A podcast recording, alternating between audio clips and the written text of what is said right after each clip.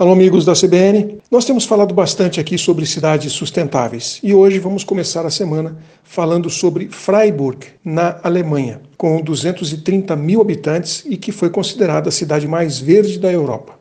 Lá foi inaugurado o primeiro prédio zero carbono da Alemanha, com 4.500 metros quadrados e abastecido apenas com a luz do sol. Isso tudo, obviamente, usando placas fotovoltaicas na cobertura. A cidade tem 500 quilômetros de ciclovias e 200 mil bicicletas. É o principal meio de transporte da cidade.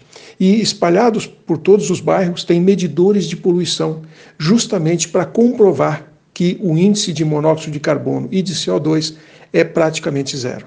Lá está o bairro chamado Valban, considerado uma referência internacional em comunidade sustentável, onde o uso do carro é bem restrito. O morador pode deixar o carro em garagens ao redor do bairro, só que uma vaga nessas garagens pode custar 40 mil dólares. A única via permitida para automóveis é a rua principal, de onde sai um bonde elétrico que vai ao centro de Freiburg. Lá eles aplicam o conceito da casa passiva. As casas do bairro consomem 10% da energia normalmente usada numa casa convencional de Freiburg. Lá é muito frio e para manter o calor dentro da casa, as edificações possuem isolamento térmico em toda a superfície, na parede, no teto, no chão e ainda usam uma tinta que tem a capacidade de reter o calor. As janelas são bem grandes, permitindo a entrada de luz e isoladas com três lâminas de vidro para evitar a saída do calor interno. As coberturas possuem sistemas de captação de água de chuva, que é utilizada na irrigação dos jardins e nas descargas dos vasos sanitários. Os resíduos sólidos são totalmente e corretamente separados. A orientação das casas considerou a trajetória do sol ao longo do ano. No verão, os beirais das varandas impedem a entrada do sol direto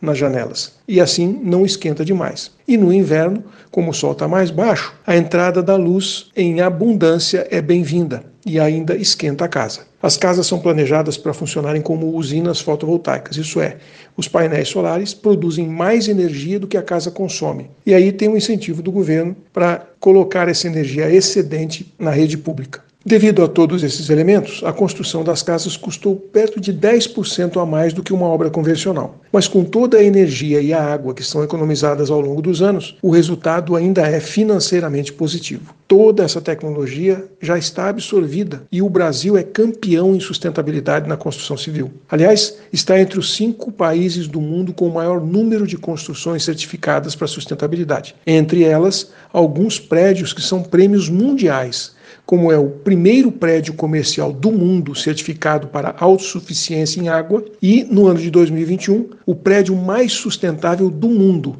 foi um edifício de Curitiba. Então, por que será que nós não temos mais bairros sustentáveis no Brasil? Um abraço. Aqui é o Silvio Barros, para a CBN.